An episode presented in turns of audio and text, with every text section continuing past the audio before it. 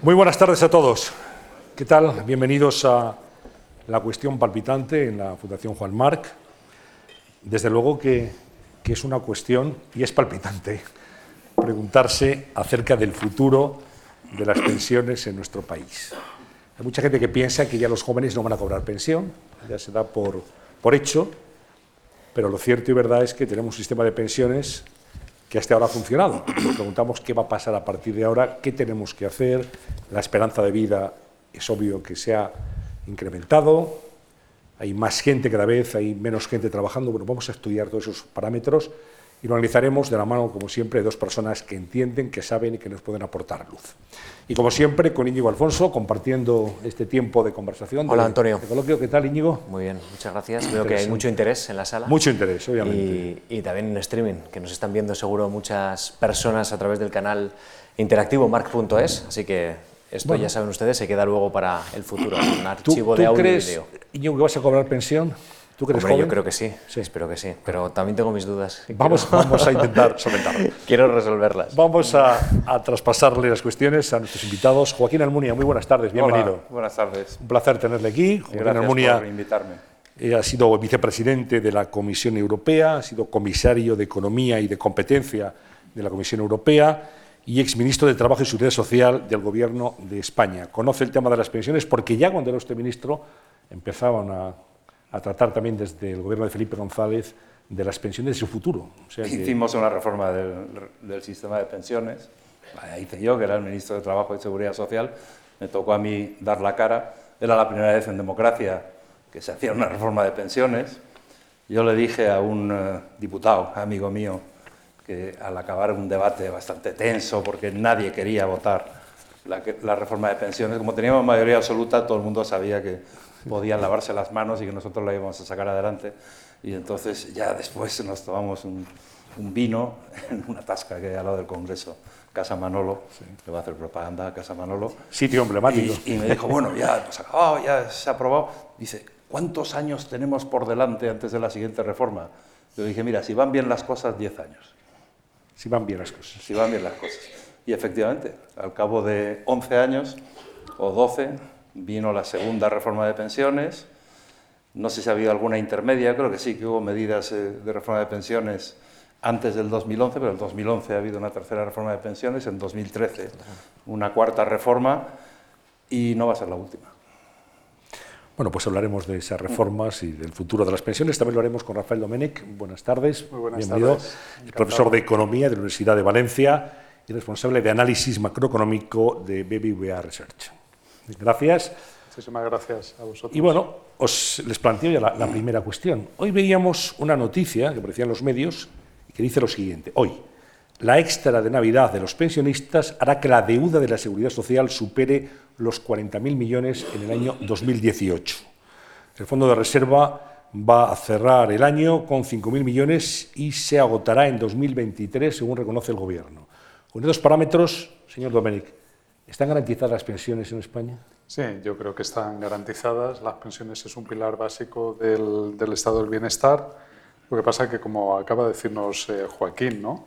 en una sociedad que está en permanente cambio, por demografía, por economía, por la propia sociedad que va evolucionando con el paso de las décadas, el sistema de pensiones se tiene que adaptar eh, con, la, con, la, con la sociedad. ¿no?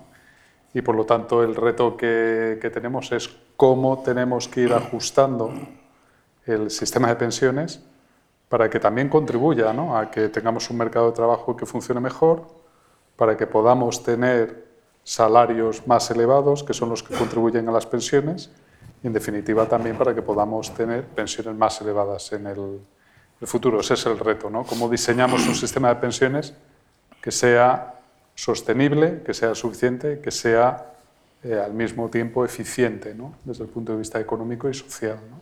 Por tanto, desde su punto de vista, no peligran las pensiones en España. No, otra cosa es eh, qué va a pasar con la cuantía inicial de las pensiones en el futuro, que esto es diferente.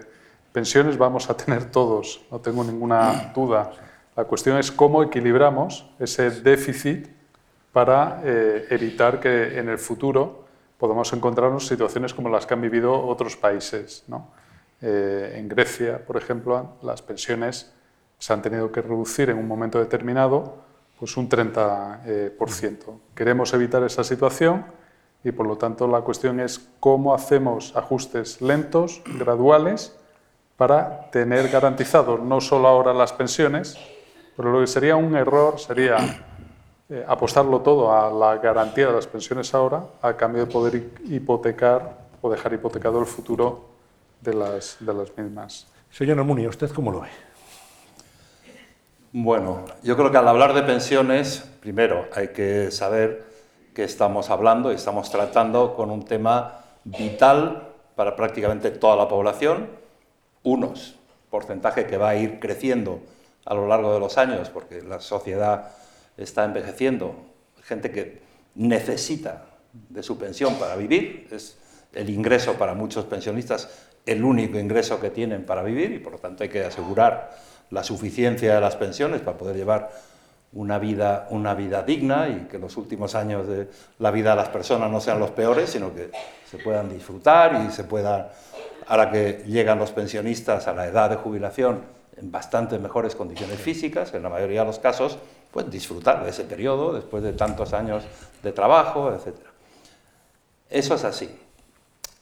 Pero para que eso sea posible hay que decir la verdad. Y la verdad es que tenemos un desequilibrio en el sistema de pensiones, en parte, en buena parte debido a las proyecciones demográficas, que hay cada vez más personas mayores y cada vez menos nacimientos, y por lo tanto ahí se produce un cierto desequilibrio entre quienes están contribuyendo cada año para el pago de las pensiones y quienes tienen que estar seguros de que ese pago se va a producir, y después no es solo el, desequilibrio entre nacimientos o niños jóvenes y personas mayores, sino que las personas en edad de trabajar tienen que tener trabajo, tienen que tener capacidad para vivir de su trabajo y una parte de sus ingresos como trabajadores, como personas activas, contribuyendo con su trabajo, con su fuerza a la sociedad, tiene que ir destinada a pagar las pensiones de la gente que ya no está en edad activa.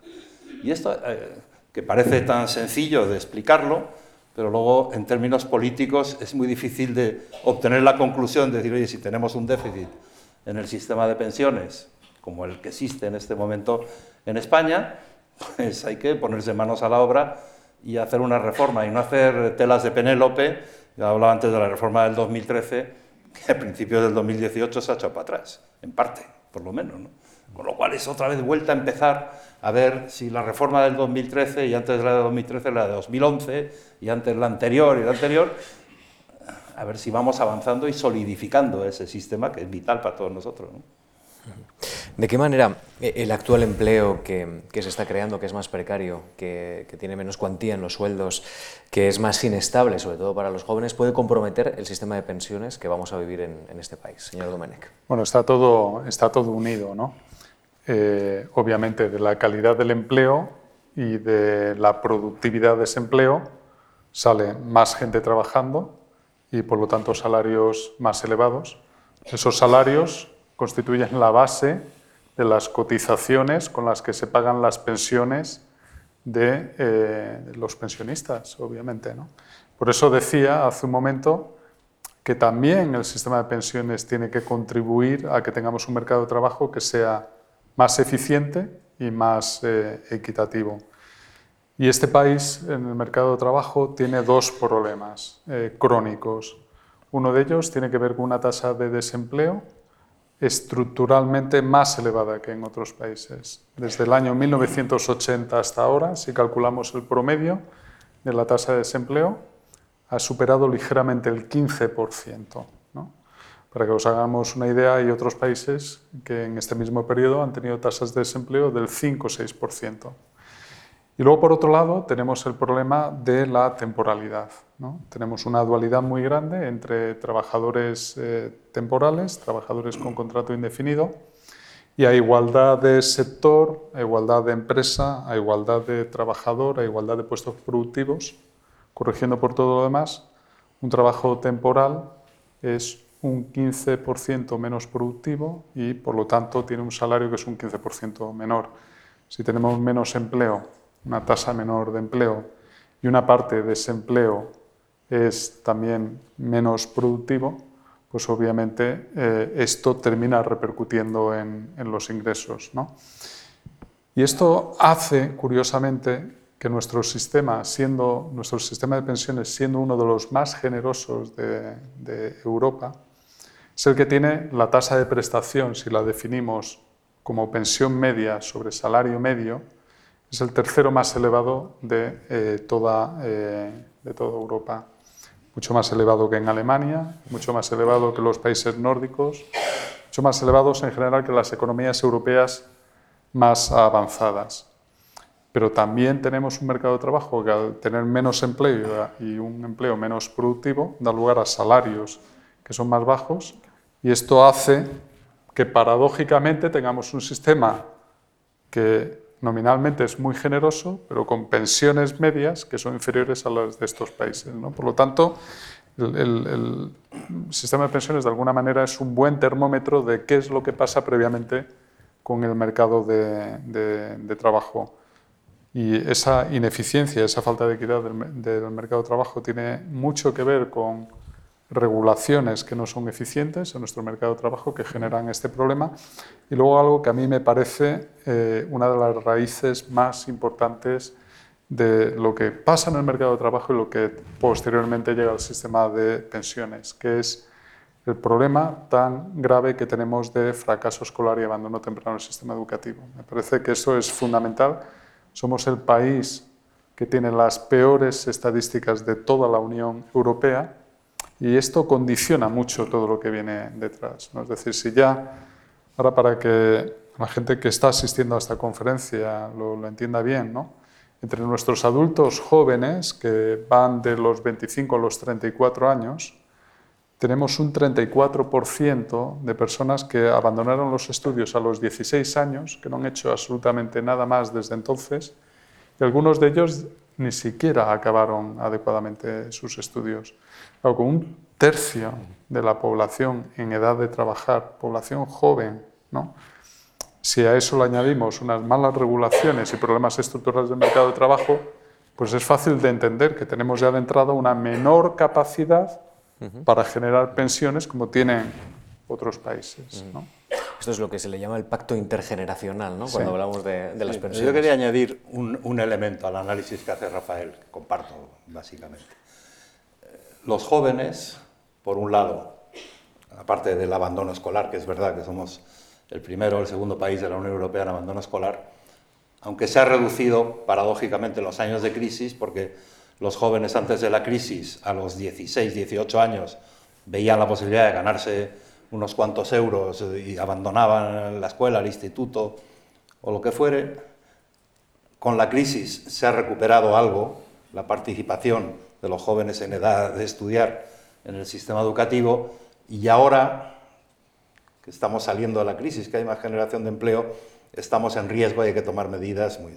Pero hay otra parte de los jóvenes que están contribuyendo con unos salarios bajísimos y con una precariedad en su empleo o en sus empleos, por decirlo así, porque van saltando de uno a otro porque no tienen posibilidad de inaugurar una carrera profesional. Y esos mismos jóvenes que ahora están contribuyendo poco a pagar las pensiones de los actuales pensionistas, cuando lleguen al momento de su jubilación van a ver que su carrera profesional les, les va a suponer un lastre para aspirar a una pensión eh, suficientemente alta en función de sus expectativas. Por lo tanto, la solidaridad intergeneracional es un elemento básico del sistema de pensiones. No se puede pensar que hablar de pensiones es solo una cuestión de personas mayores, que por supuesto lo es. Hay que hablar de los jóvenes, hay que hablar de las mujeres, que tienen unas dificultades mayores que los hombres para integrarse en el mercado de trabajo en condiciones dignas, con, perspectiva. Y hay que hablar también de la solidaridad o de las desigualdades dentro de los pensionistas, porque es verdad que las nuevas pensiones son bastante mejores que las antiguas pensiones, y vemos que hay pensiones en España muy bajas, la media de pensión, comparando con el salario medio, está bien, pero hay eh, salarios medios muy bajos en España, pero desde luego pensiones muy bajas, y los pensionistas, muchos de ellos, están desviando parte de los ingresos de su pensión para ayudar a sus hijos o incluso a sus nietos a compensar la falta de salarios, la falta de ingresos y la falta de expectativas. Por lo tanto, estamos hablando de solidaridad con mayúscula aquí, al hablar del sistema de pensiones. Hace 50 años, más tiempo, en torno a, esa banda eh, temporal, la gente llegaba a la edad de jubilación y tenía una esperanza de vida ya muy reducida una vez que se pasaba de los 65 años. Usted decía, señor Muniz, hace un instante que se llega muy bien. A los 65 años la gente está estupenda. Bueno, que tienes un horizonte... Ya los 70. Ya no, no, tienes un horizonte por delante todavía muy amplio para, para vivir, para disfrutar. Bueno, realmente para poder eh, capitalizar personalmente lo que ha sido una vida de trabajo, un tiempo de descanso digno y, y que sirva también para, para que sus últimos años de la vida sean muy agradables. Bien, pero eh, se está planteando ya aumentar la edad de jubilación, ya no a los 65 años, ya se va a ir aumentando paulatinamente. Eh, ¿Es razonable el, mantener la edad de jubilación en 65, 65 años y medio, cuando la esperanza de vida se ha incrementado muchísimo en este tiempo? No, no, no es razonable. Y de hecho, la reforma del 2011 ya avanzó desde los 65 a los 67 años, eso sí, sí avanzando cada año dos meses. Me parece que es el ritmo con lo cual dentro de unos años estaremos en los 67, pero como la esperanza de vida va aumentando, cuando lleguemos a los 67 años de edad legal de jubilación con el 100%, si se han cotizado los 37 años me parece que son, la esperanza de vida del jubilado que se eh, sale de su trabajo a los 67 años será la misma que la esperanza de vida del jubilado a los 65 años en el momento en que se ha empezado a cambiar la edad de jubilación. Por lo tanto, los 67 años no van a ser el final. Va a seguirse prolongando la vida activa, o por lo menos ofreciendo la posibilidad de prolongar la vida activa. Es verdad que quien sea trabajador de un sector donde su trabajo exige un esfuerzo físico tremendo o una presión eh, psicológica muy fuerte, por, hay muchos trabajos que son durísimos desde el punto de vista físico y psíquico, y a esas personas, pues hay que dejarles la libertad de decir, mire, yo no quiero llegar hasta los 70, porque probablemente no pueda llegar hasta los 70, pues vamos a ver cómo se flexibiliza la edad de jubilación. De hecho, ya existen supuestos. Sí. De, Para que, se puede, trabajos, que se puede jubilar al 100%, eh, con el 100% antes. ¿no? Pero yo creo que hay otra, otra mucha gente, y cada vez va a haber más gente, trabajando en áreas del sector servicios, donde se requiere un esfuerzo intelectual, pero no un esfuerzo físico, donde les gusta eh, su trabajo, donde querrían seguir, y porque no van a poder seguir en el mismo trabajo que les gusta y les, sigue enriqueciendo y ellos contribuyen con su experiencia, con su conocimiento, o en otro tipo de trabajos más adecuados a esas edades, pero que los puede desempeñar perfectamente hoy en día eh, una parte muy importante de la población que esté en 70, 72, 74 años. Por lo tanto, flexibilidad de la edad de jubilación, pero no poner límites a la edad de jubilación. Ya, pero le recuerdo que esta misma semana el presidente del Gobierno, Pedro Sánchez, hablaba en un acto del diario Expansión de recuperar de nuevo la jubilación forzosa. Pues yo estoy en contra. Que no, que no se lo digan, pero yo estoy en contra. Milita en el mismo partido. Me parece, me parece, que el mundo va exactamente por otro lado. El mundo va por eh, una serie de trabajos extraordinariamente gratificantes para quien puede desarrollarlos. Para que se puedan desarrollar ese tipo de trabajos hace falta hacer un esfuerzo enorme de educación y de formación, no solo en el inicio, sino a lo largo de toda la vida, y eso a su vez va posibilitando a gente que ha pasado una determinada edad de seguir siendo productivo y contribuir activamente a, a, esos trabajos. Y ese tipo de trabajos son los que tienen futuro en nuestra sociedad. No vamos a pensar que ahora vamos a volver a fabricar las cosas en las viejas industrias como hace 40 o 60 años, porque eso ya ha pasado. Y ha pasado, no aquí solo, está pasando en China ya. En China hay muchos eh, chinos, millones y millones de chinos, que también consideran que ese tipo de trabajo ya no son para ellos. Por lo tanto, hay que buscar unas vías flexibles, unas vías agradables, unas vías amables de hacer el tránsito entre la vida activa y una vida semiactiva, yo, por ejemplo, soy partidario de flexibilizar no solo la edad de jubilación, sino la posibilidad de compatibilizar pensión con trabajo, regulando hasta dónde llega esa compatibilidad. Yo creo que vamos ahí. Las generaciones más jóvenes hoy, lo normal es que pasen de los 100 años. Estoy totalmente de acuerdo con muchas de las cosas que dice Joaquín. Me gustaría añadir que esta edad de 65 años, esto es algo que en el fondo se decidió a principios del siglo XX. 20, sí, sí. ¿Eh? Bueno, es más, el primer sistema de pensiones que se pone en marcha a finales del siglo XIX eh, tenía una edad de jubilación de 70 años, que se bajó a los 65 y que se ha mantenido invariable hasta hace muy poco, en el que los países han empezado a aumentar. Pero para que la gente que nos escuchan se haga una idea, la esperanza de vida está aumentando a razón de más de un año por década. Si hacemos la traslación de lo que eso supone cada día, eso significa que la esperanza de vida a partir de los 65 años está aumentando a casi tres horas cada día. ¿De acuerdo? Y por lo tanto, parece eh, que tiene poco sentido seguir empeñándonos en que nos tenemos que jubilar a una edad fija ¿eh? y además forzosa, todo el mundo eh, igual, porque además cada vez empieza a haber más estudios médicos que lo que ponen de manifiesto es que las personas que hacen esa transición suave, ¿no? que se van, van adaptando poco a poco a la edad de retiro, trabajando a veces menos horas, o trabajando en otras profesiones que son distintas y que a lo mejor no son tan exigentes como las que tenían cuando tenían a lo mejor 50 o 60 años, son personas que van gozando de mejor salud física y mejor salud mental.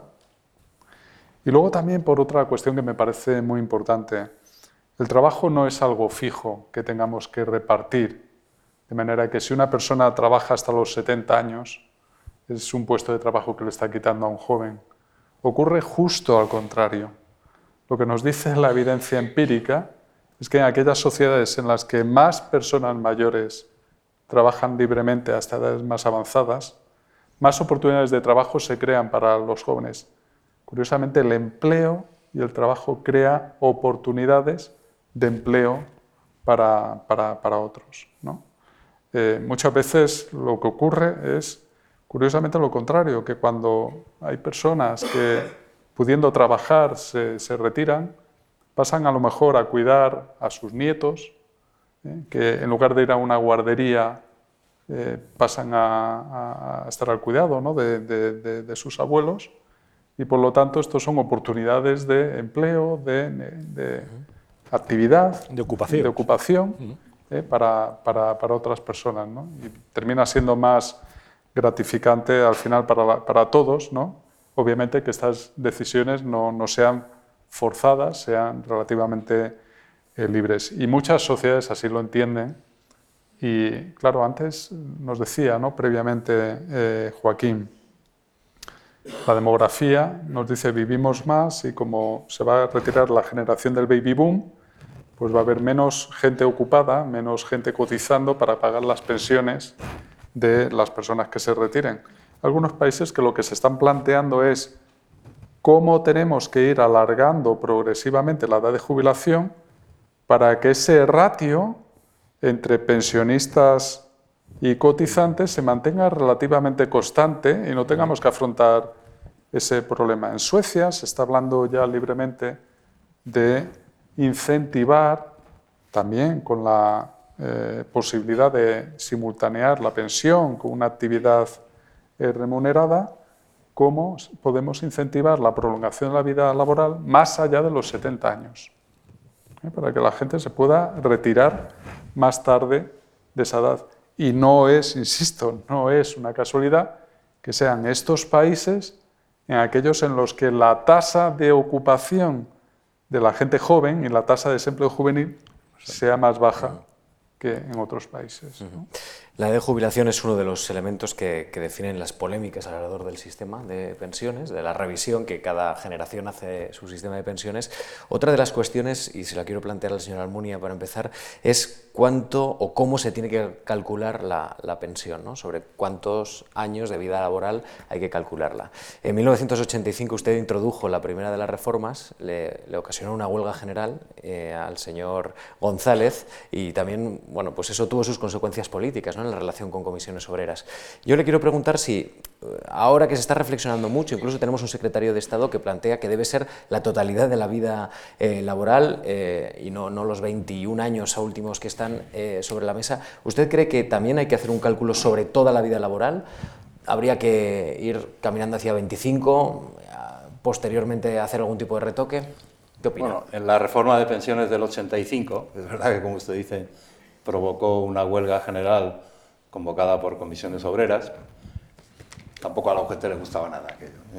provocó tensiones con la UGT y una huelga con comisiones obreras. Pero luego eh, he de decir que tanto comisiones obreras como UGT firmaron documentos con el siguiente gobierno ya del PP, donde decían que la ley del 85, la primera reforma, había estado bien. ¿eh? O sea que esto, esto de las pensiones hay que verlo con una cierta perspectiva. ¿Por qué en, la primera reforma se pasó de calcular la cuantía de la pensión inicial con los dos últimos años a los ocho. Pues por una sencilla razón, porque entonces, que todavía no estábamos en la era digital, hicimos un enorme esfuerzo por meter en el ordenador, en los ordenadores eh, de la seguridad social, hasta ocho años. Y suponía grabar boletín a boletín, mes a mes, año a año, de todos los afiliados a la seguridad social, sus últimos ocho años de cotización. Solo había datos para los dos últimos. Esto manualmente. No, hombre.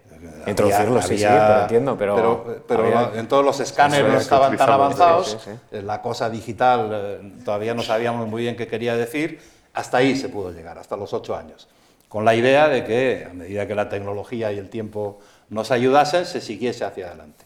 El siguiente paso me parece que fue llegar hasta 15 años de, de toma de consideración. La ley, la reforma del 2011 ha puesto a 25 años, que se va avanzando progresivamente, y yo comparto totalmente la opinión del secretario de Estado actual, de Octavio Granados, que es una maravilla de secretario de Estado para Seguridad Social, la segunda vez que lo es, y siempre lo ha hecho muy bien, tiene toda la seguridad social y más cosas en su cabeza, y eh, comparto que sea toda la vida laboral y a ver cómo se puede decir, oiga, descarte usted unos cuantos años de su vida laboral, hay que regular eso, no, no tener así rígidamente todos los años para sacar el promedio, pero mm, tomar en consideración todos los años. Hay, hay gente muy joven que tiene trabajos precarios o no tiene trabajo, sencillamente.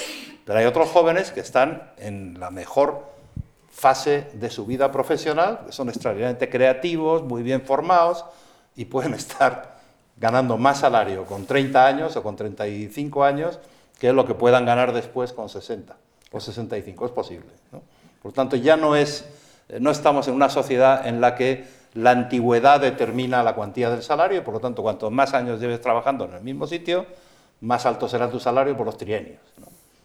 Ahora la cosa es bastante más volátil, se cambia más veces de trabajo, no necesariamente te van a pagar lo mismo si ya no estás en pleno rendimiento intelectual, creativo, innovando, siendo capaz de estar al día de todo lo que hay que saber con estos cambios tan vertiginosos de tecnologías, etc.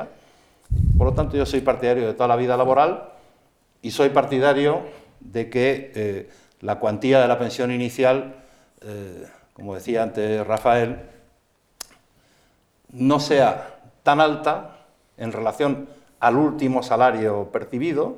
Ahí somos el segundo o el tercero de toda la Unión Europea. Si es con respecto al último, somos los más altos. ¿El más alto? Más alto. No sé si teníamos alguien, quizás antes estaba Grecia y ahora, ya no, ahora ya no está Grecia. Y eh, en cambio soy probablemente más partidario que Rafa Domenech de preservar al máximo posible el poder adquisitivo de la primera pensión a lo largo de toda la vida del pensionista. Bueno, eso se puede hacer, obviamente. Vamos a ver, yo estoy de acuerdo, tiene que ser toda la vida laboral. Creo que es muy importante informar desde el momento que una persona entra en el mercado de trabajo. Se le tiene que ir informando cómo se hace en otros países. Es que afortunadamente aquí no tenemos que inventar nada nuevo, sino ir cogiendo las mejores prácticas que ya se están aplicando en el mundo, en, los países donde el sistema de trabajo funciona bien, el sistema de pensiones funciona también bien.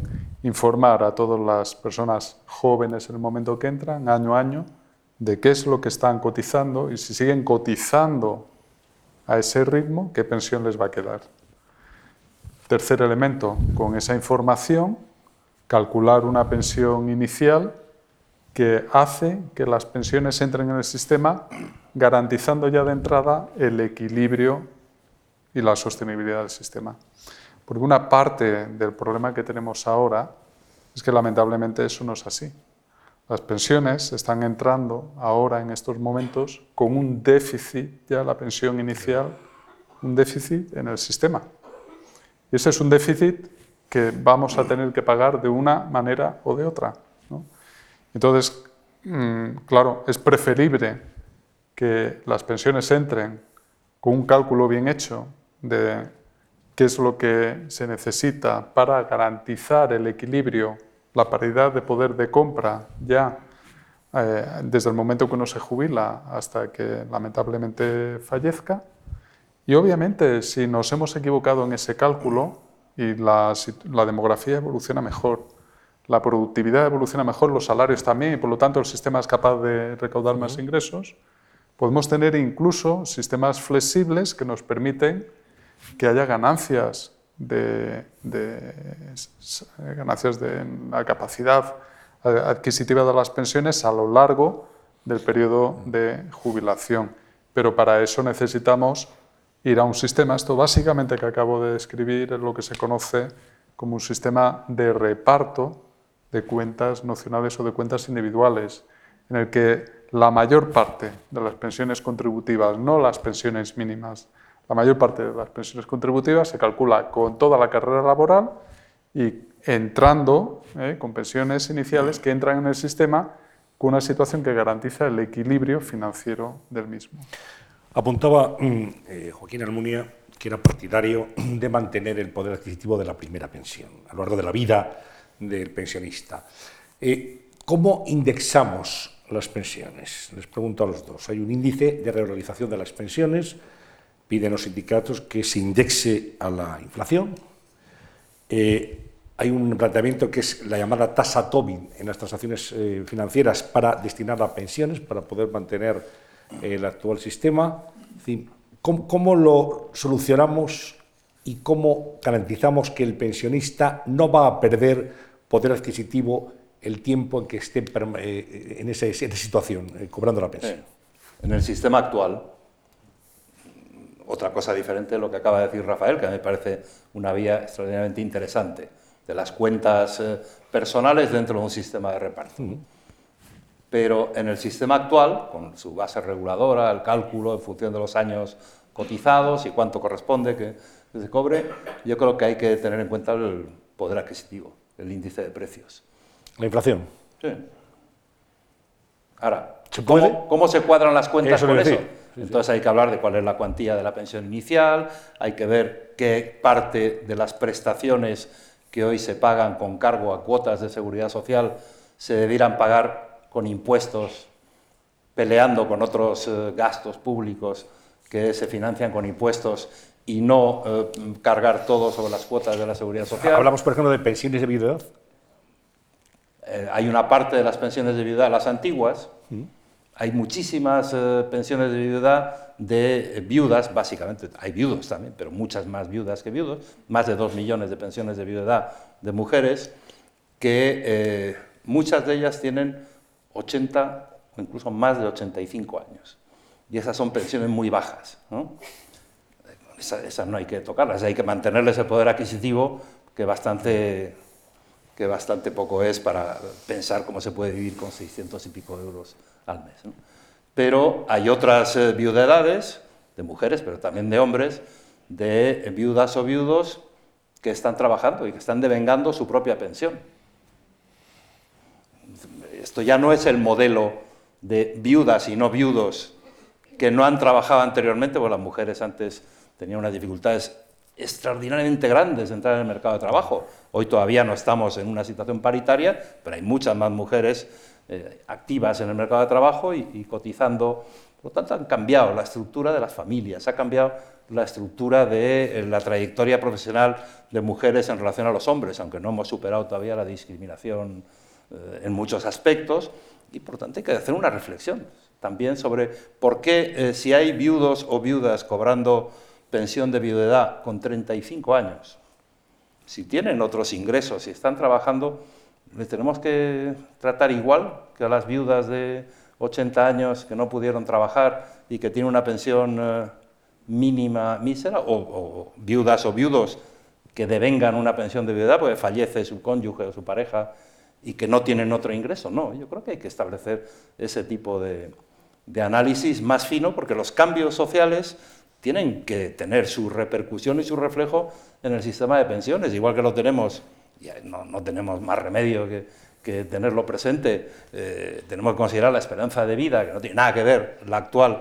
con la que había cuando se inventaron las pensiones, o incluso la que había en el año 76, cuando empezamos eh, a, hablar en, eh, casi en democracia, pues también hay que tener en cuenta esas cosas, ¿no? pero hay que explicarlo, no hay que hacer demagogia con eso, por eso es tan importante que estas cuestiones de pensiones en el plano político se hablen en la Comisión del Pacto de Toledo, todos los partidos, y reflexionen conjuntamente todos los partidos y a la vez en una mesa de diálogo social con los representantes de los trabajadores y con los empresarios, los empresarios que ponen una parte importante de las cotizaciones con cargo a sus cuentas. Yo creo que, así hay que tratar el sistema de las pensiones. Convertirlo en... Eh, eh, en, bandera para el debate político, electoral y, tal, me parece que es una irresponsabilidad. Yo me quedé satisfechísimo cuando pude contribuir a que se pusiese en marcha el Pacto de Toledo. ¿La tasa Tobin sería una solución, señor Dominic? No, no lo es porque estamos hablando Se de... lo estás preguntando a un economista de un banco. no lo es porque, eh, a ver, es que estamos hablando de magnitudes de, de, problemas que, que, son escalas completamente eh, diferentes. ¿no? Más allá de la, de la que podemos discutir sobre la eficiencia económica que puede tener o no, lo que es eh, rigurosamente cierto es que la capacidad recaudatoria de un impuesto como ese no es nada comparado con la magnitud del problema de lo que tenemos que financiar eh, para atender las necesidades presupuestarias del sistema de pensiones. ¿no? Con una tasa Tobin como la que se discute, se habla de recaudar entre 1.000 millones, 1.500 millones. El déficit actual del sistema de pensiones son 19.000 millones anuales. Es 20 veces esa cantidad y lo previsible es que si no hacemos nada, vaya en aumento. ¿eh? Vaya en aumento durante las próximas décadas en varias decenas de miles de millones adicionales. 19.000 millones actuales, resulta que como somos 19 millones de cotizantes al sistema, es muy fácil de hacer la, división. Pues nos da exactamente eh, 1.000 euros anuales por trabajador de promedio. Y estas son las cuentas. No hagamos cuentos, eh, hagamos cuentas eh, claras. ¿no? Yo soy partidario de obviamente, como carácter y como regla general, una persona que entra en el sistema de pensiones tiene que tener su pensión asegurada, pero como todo seguro, obviamente hay que pagar una prima. Es decir, cuando uno asegura una casa, paga una prima. Cuando uno asegura un coche, paga una prima.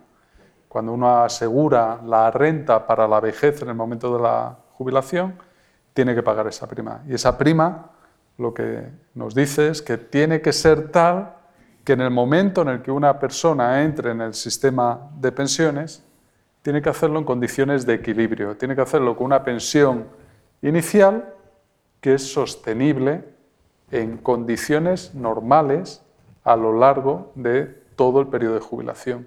Hoy por hoy eso no pasa. Hoy por hoy lo que nos dicen las eh, estadísticas es que en general, en promedio, las nuevas pensiones, que son en relación al último salario las más altas de toda la Unión eh, Europea, entran con un déficit ligeramente inferior al 40%.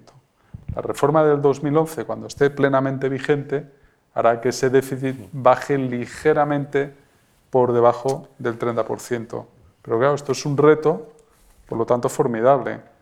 Si queremos mantener el poder adquisitivo de las pensiones, tenemos que hacer muchas otras cosas compensatorias. Sí, únicamente porque mucha gente dirá, claro, asegurar una casa o un coche puede ser voluntario. La pensión es un derecho. Sí, claro. La prima, o sea, está bien que se pague una prima, pero la pensión es un derecho del trabajador. Es no, es, derecho, no, es, como asegurar una casa. Claro, es un derecho, pero todo el mundo entiende, todo el mundo tiene que entender que en un sistema de reparto, el sistema de reparto como tal, solo puede repartir lo que, lo que tiene.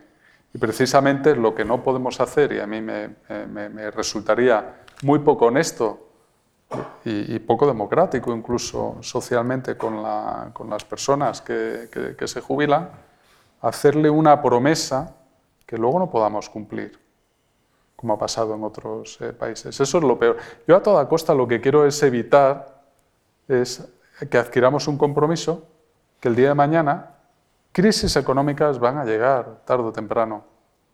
Lo que no puede ser es que vivamos al albur de que en la próxima crisis económica, si no hemos corregido los problemas de diseño que tiene nuestro sistema de pensiones, nos encontremos que ocurra como ha ocurrido en otros países, que de buenas a primeras, de un día para otro y no de forma gradual, a las personas que están jubiladas les desaparecen las dos pagas extraordinarias, porque el sistema no genera ingresos suficientes como para poder eh, pagarlo. ¿no? yo, creo que hay que mantener el sistema de reparto, por supuesto, que hay que mantener una corresponsabilidad del futuro pensionista con su pensión futura. Me parece un principio sano, de ser conscientes de que eh, el esfuerzo a lo largo de una vida como trabajador o como autónomo cotizando, tiene su correlación con una pensión de futuro. Pero eh, yo no descarto que existan ingresos públicos diferentes a las cotizaciones sociales para financiar algo más de lo que ya están financiando, que son los complementos de mínimos.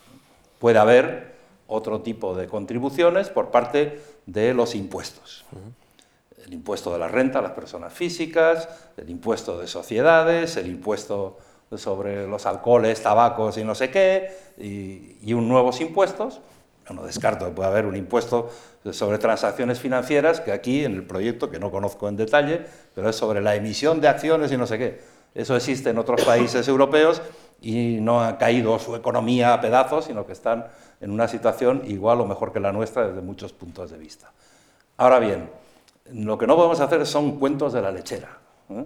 Dice, oiga, si usted quiere que con el impuesto de la renta a las personas físicas, o con el IVA, por supuesto, o con sociedades, o con a ver, ¿qué reformas hacemos en esos impuestos, además de nuevos impuestos, que es verdad que tampoco, sea cual sea, la tasa Google, las transacciones financieras a la española, eh, se habló incluso de un impuesto a la banca, que ya parece que ha quedado descartado, y no me acuerdo qué más cosas, eh, tasas ecológicas y tal.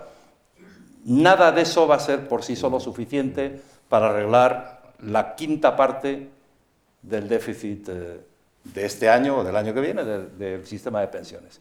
Hay que ver que España tenemos en, en cotizaciones a la seguridad social, sobre el PIB, la proporción cotizaciones sociales sobre nuestro Producto Interior Bruto, estamos más o menos en la media europea.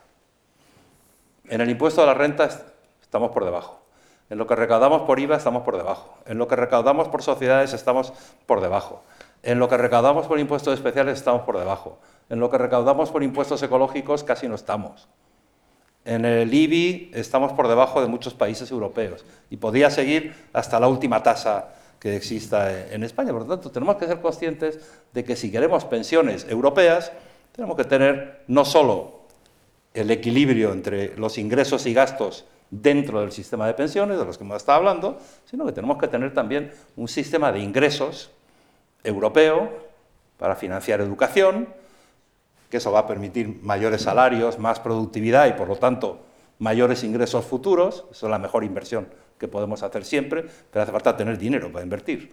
no podemos seguir con la deuda, necesitamos tener dinero para la sanidad, el sistema español es bastante bueno, pero tiene fallos que nos interesa a todos corregir, para el cuidado de las personas que no pueden valerse por sí mismas, para mejorar las infraestructuras, que algunas de ellas se van quedando un poco viejas ahora que han disminuido ya un poquito los fondos estructurales. Ese debate, además del de las pensiones, tenemos que hacerlo también diciendo la verdad, llamando las cosas por su nombre, y además es que hay conexiones entre la salud y la solidez y la sostenibilidad del sistema de pensiones y la fortaleza de nuestro sistema económico, la capacidad de nuestro sistema de haciendas públicas, la capacidad de nuestros presupuestos para no generar deudas continuamente, que no solo tiene deuda la seguridad social, el Estado, Estado central y comunidades autónomas, tenemos el déficit público mayor de toda la Unión Europea. Y unos niveles de deuda que estamos cerca de los países que tienen ya dudas de cómo van a pagar su deuda en los próximos años. Por lo tanto, eh, estamos hablando de cosas muy difíciles, pero que son muy serias, porque el edificio no hay que construirlo solo en una planta. Hay que pensar en el conjunto de las plantas del edificio. En la voluntad de. Lo, que pasa, si me permites, yo eh, matizaría lo, siguiente. ¿no? Es decir, por un lado, eh, ¿tenemos margen para aumentar la presión fiscal? Sí, en comparación con el promedio de los países europeos tenemos margen para aumentar la presión fiscal. Pero eso lo primero, lo tenemos que hacer de manera progresiva y gradual. Todo. ¿Eh? No, no, de manera progresiva y gradual, todo lo que estamos hablando hay que hacerlo de manera progresiva y, gradual. Y segundo, lo tenemos que hacer siempre condicionado, primero, a que en el sistema de pensiones hagamos otra serie de cosas, pero también a que en el sistema público, a cómo funcionan nuestras administraciones públicas, la eficiencia con la que funciona, la calidad con la que ofrecemos los servicios eh, públicos, vaya también en paralelo. Y tiene que ser algo previo. Es decir, estos países que tienen esa presión fiscal más elevada no han llegado ahí porque sí. Han llegado ahí porque son capaces de, en ese contrato con la sociedad, de proporcionar servicios públicos que son de calidad.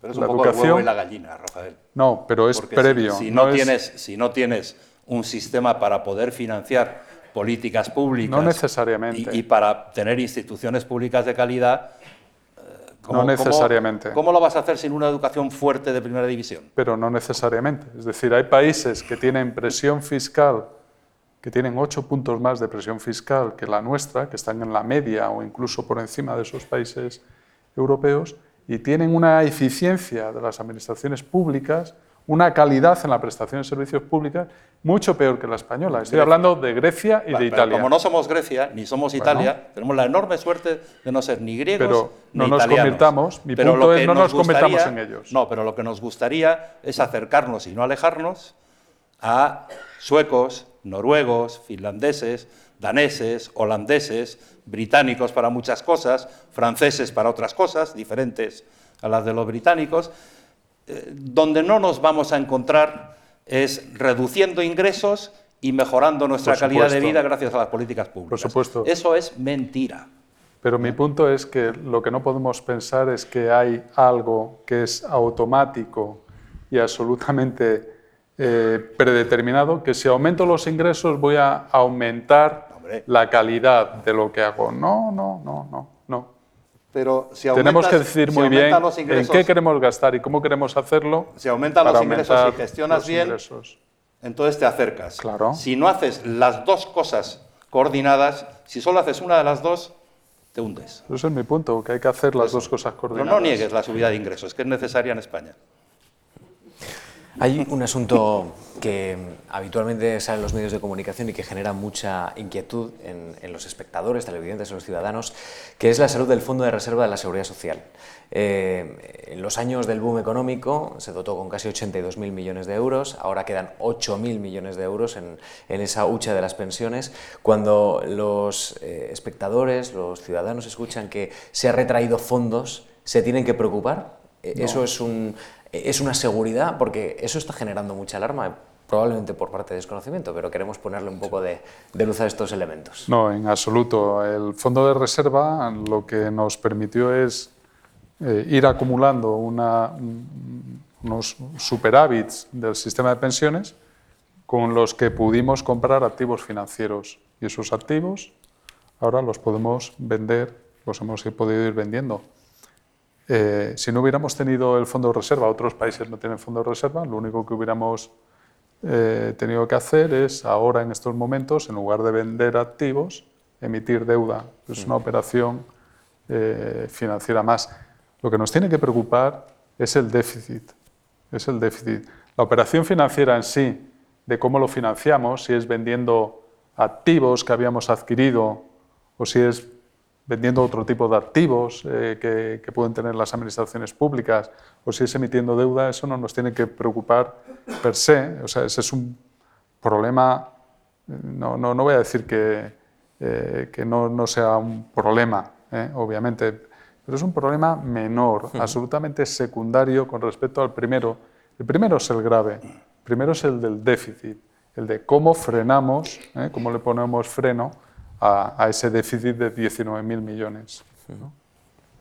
Bueno, si tienes un fondo de reserva, es verdad que al final las operaciones financieras a veces compras y a veces vendes. Pero si tienes un fondo de reserva bien gestionado e invierte en activos de confianza, no en eh, bonos basura o en, o en eh, productos estructurados que nadie entiende, sino invierte bien, con garantías de que no nos va a defraudar, pues el superávit acumulado de varios años se hace mayor porque el fondo, y de hecho durante varios años el fondo de reserva ha tenido eh, superávit, el propio fondo por el rendimiento de las inversiones que había hecho, por lo tanto aumenta ese fondo que lo puedes utilizar. Ahora que se está agotando, se va a agotar, si no es a final de este año, no, no se va a agotar porque a final de este año el Estado o la Seguridad Social el Estado en su conjunto se va a endeudar. Vamos a aumentar nuestro endeudamiento. Y en un país que ya tenemos unos niveles de endeudamiento público muy altos, que podemos aguantar sin preocuparnos demasiado de ellos, porque ya los telediarios no hablen con la prima de riesgo y porque los tipos de interés que nos cuesta financiarnos y refinanciarnos están todavía bajos, pero cuando suban y subirán, obviamente van a subir. Economía todos son ciclos y el los tipos de interés también, pues la deuda que hemos ido acumulando, pues nos va a pesar, y nos va a pesar más de lo que pesa. No solo porque sea mayor en términos nominales, sino porque nos va a costar más financiarla o refinanciarla. Por lo tanto, a mí no me parece mal que, la seguridad social, como subsistema del Estado, constituya un fondo de reserva no para cubrir eh, déficits de futuro, que hay que adoptar medidas estructurales, pero sí para evitar que las cotizaciones sociales estén... Eh, de forma volátil, un año subiendo, otro año bajando, sino dice, bueno, puedo mantener constantes las eh, cotizaciones sociales en el nivel que me parezca adecuado y si un año hay un déficit coyuntural y tal, pues lo cubro con el fondo de reserva y si un año no necesito usar el fondo de reserva, pues como lo voy invirtiendo bien, me va generando algún retorno. ¿no? no me parece mal que exista, es una idea, yo se la dije una vez cuando era parlamentario, portavoz de la oposición en un debate al entonces presidente del gobierno y me dijo que le parecía una idea horrible y a los pocos meses la puso en marcha. Señora Almunia, en el año 95, el ministro de Economía del gobierno socialista, Felipe González, Pedro Solves, mm. en una entrevista en Radio Televisión Española, en los desayunos de la Televisión Española, eh, dijo que el tema de las pensiones era muy complicado, que había que garantizarlas, pero que él recomendaba a todos los ciudadanos que pudieran, que se hicieran un plan de pensiones privado. No sé si lo recuerda, eh, porque se montó una polémica formidable, le cayeron al señor Solves toda suerte de críticas de todos los lados, los sindicatos, en fin. Han pasado 23 años desde aquellas declaraciones.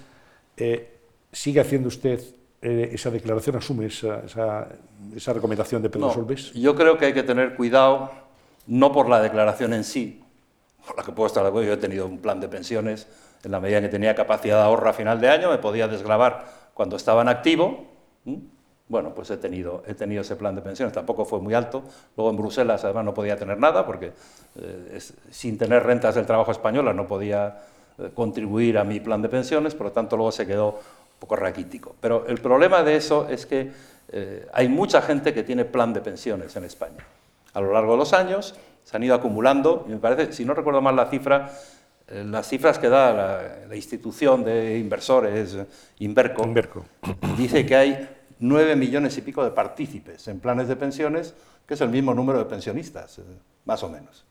Pero la contribución al final de cada año, para poderse desgravar una parte importante para aquellos que tienen el tipo marginal máximo de la renta, ¿quiénes pueden llegar al techo máximo que Hacienda permite para contribuir a tu plan de pensiones y poderte desgravar cuando estás en activo eh, el tipo marginal, cuarenta y tantos por ciento. El 4% de los partícipes de planes de pensiones. Y muchos de los que hicieron un plan de pensiones luego pasan años sin poder contribuir porque no tienen capacidad de ahorro.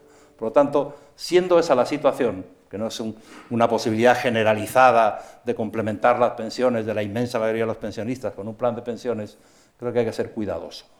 Y mira que Pedro Solves es cuidadoso, pero no sé si eras tú el, que le hacía la entrevista en los desayunos de televisión, pero le tiraste demasiado de la lengua. Esas cosas hay que tener mucho cuidado porque las interpretaciones eh, distorsionan lo que quería decir Pedro Solves. Oiga, si usted tiene capacidad de ahorro y puede contribuir a mejorar su pensión, pues mire, esa es la otra cara de la moneda de que las pensiones tienen un techo máximo. Y hay gente que está cotizando por sus bases máximas y la proporción entre su cotización en la base máxima y la pensión máxima que le puede corresponder hace que tengan un nivel de entrada en relación a sus bases últimas de cotización que es mucho más baja de la media de los pensionistas españoles, aunque tengan una pensión más alta. Señor Dominic. Yo creo que el ahorro es una, es una decisión básica que tienen que tomar, eh, obviamente, las personas a nivel individual. Yo recomiendo que la gente ahorre, que ahorre en lo que quiera y que ahorre como, como quiera pero que ahorre de cara a, la vejez.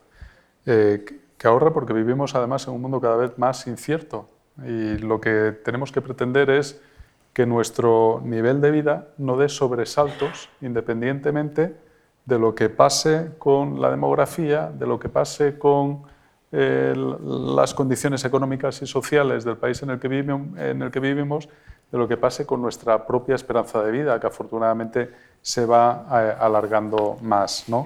Yo creo que en general este país ahorra menos que otros países, incluso eh, países que tienen rentas per cápita más bajas que nosotros eh, toman decisiones de ahorro más elevadas que, que, España. Y luego otra, otra cuestión que a mí me genera dudas, pero que respeto totalmente, porque entiendo que es una decisión individual, es cómo se materializa eh, ese ahorro.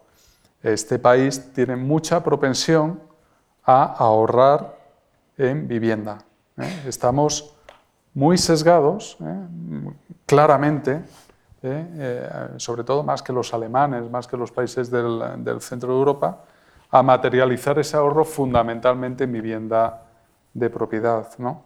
Tiene sus ventajas, pero también a veces tiene sus inconvenientes. Es un activo poco líquido, y a veces hay gente mayor que se encuentra con pensiones reducidas y casas muy grandes que valen mucho, ¿no? y una, una descompensación enorme entre la riqueza patrimonial que tienen de forma inmobiliaria y la renta que reciben y que necesitarían para vivir eh, mejor. ¿no?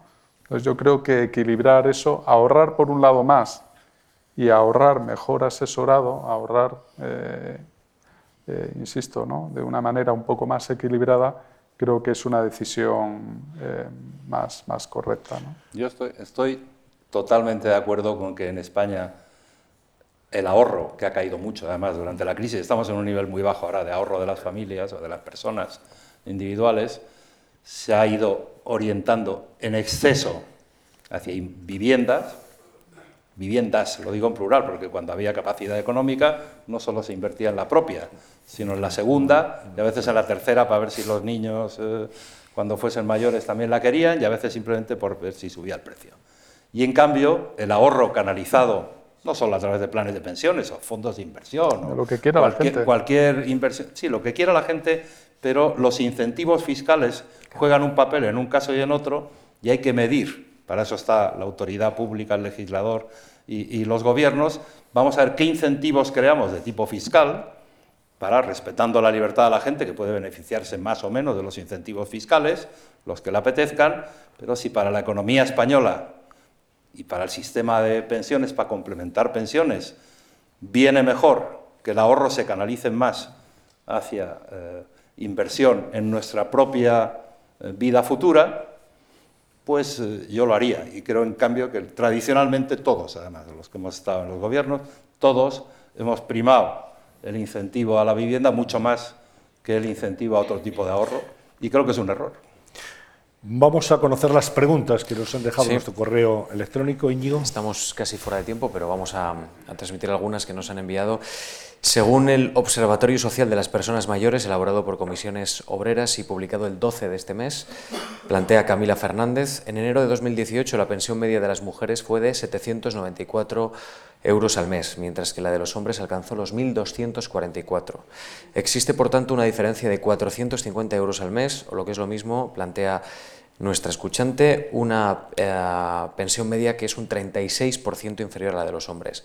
Teniendo en cuenta que la mayor parte de la población mayor son mujeres, que muchas de ellas son viudas y que un tercio de ellas viven solas y que la población mayor es cada vez más numerosa y longeva, plantea qué soluciones proponen para reducir la brecha de género en las pensiones. Mm. hay, dos partes. Rafa es más técnico, experto técnico que yo, pero desde mi punto de vista hay dos partes. Una, la diferencia en el promedio de la pensión de las mujeres. La viudedad tiene un peso muy grande, porque, como he dicho antes, hay más de dos millones de pensiones de viudedad cuyo titular son mujeres, y muchas de ellas mujeres muy mayores, y eh, hay viudos también con derecho a pensión desde los años 80, pero eh, hay muchos menos.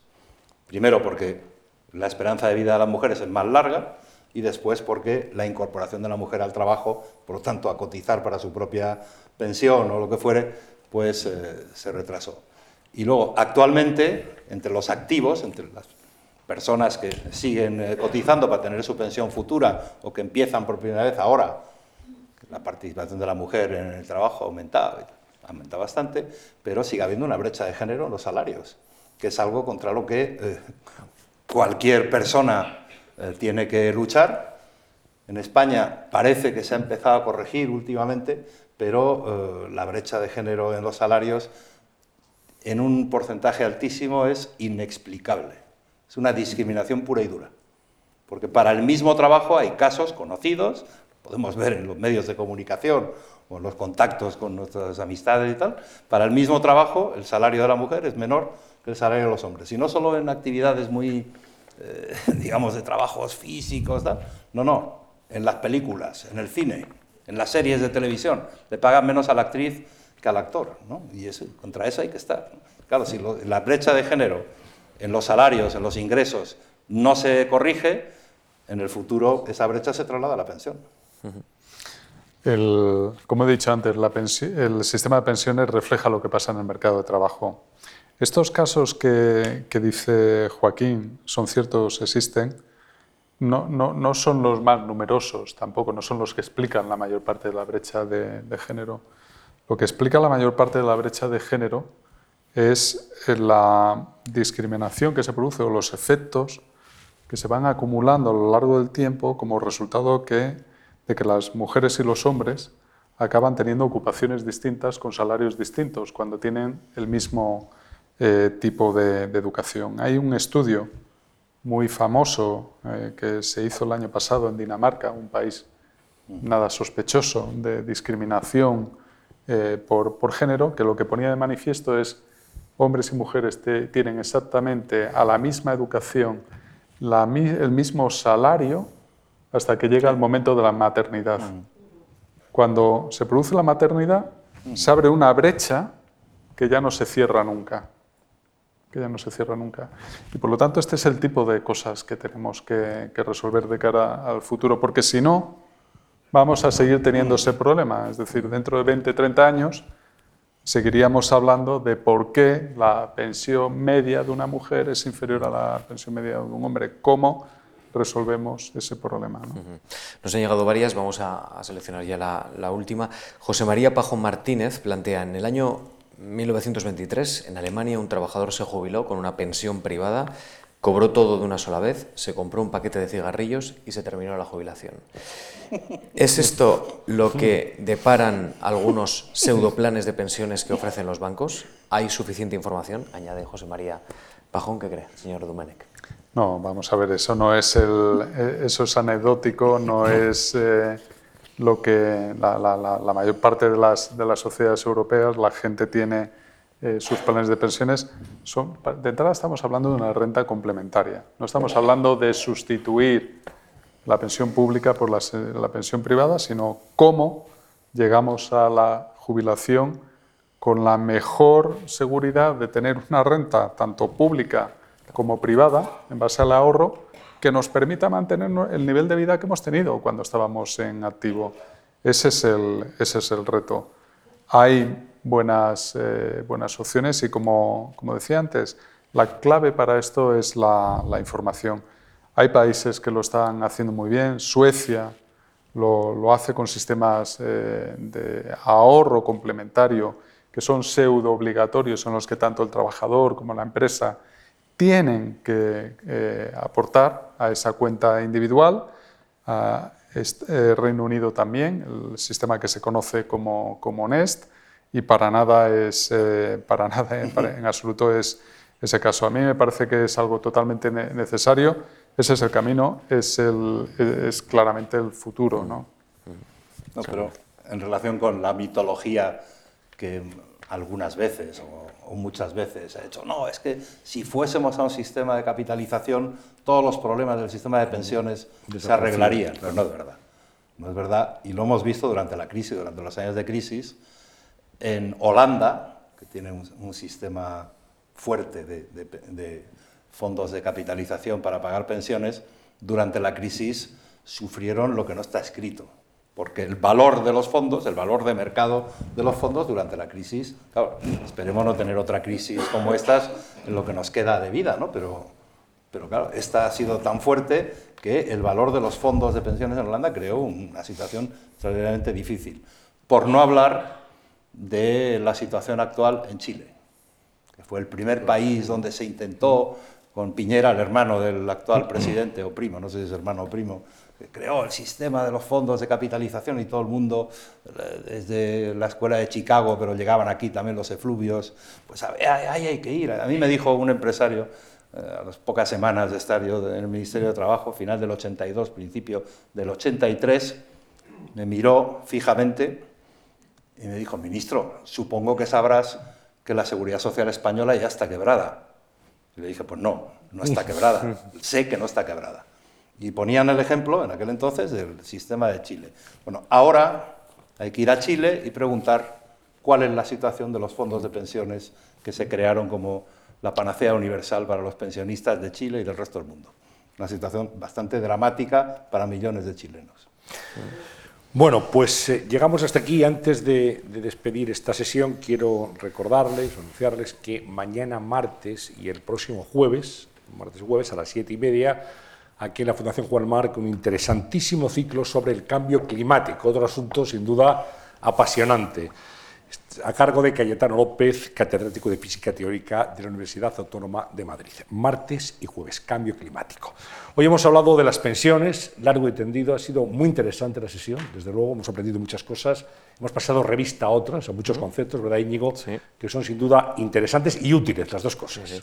Nos vamos con la idea de que queremos ser Suecia, ¿eh? que ha sido un país que ha salido varias veces en esta conversación, a ver si nos vamos pareciendo cada vez más a, los suecos. a los suecos. Bueno, en ello estamos. Por lo menos en, la gestión de las finanzas, ¿eh? no tanto en la climatología, que creo que es otra historia. con el cambio climático se van acortando las diferencias. es verdad. Íñigo, muchas gracias. gracias a ti. Muchas gracias. a ustedes. Rafael Domenech, muchísimas gracias. Muchas gracias. A todos ustedes. Muy buenas tardes.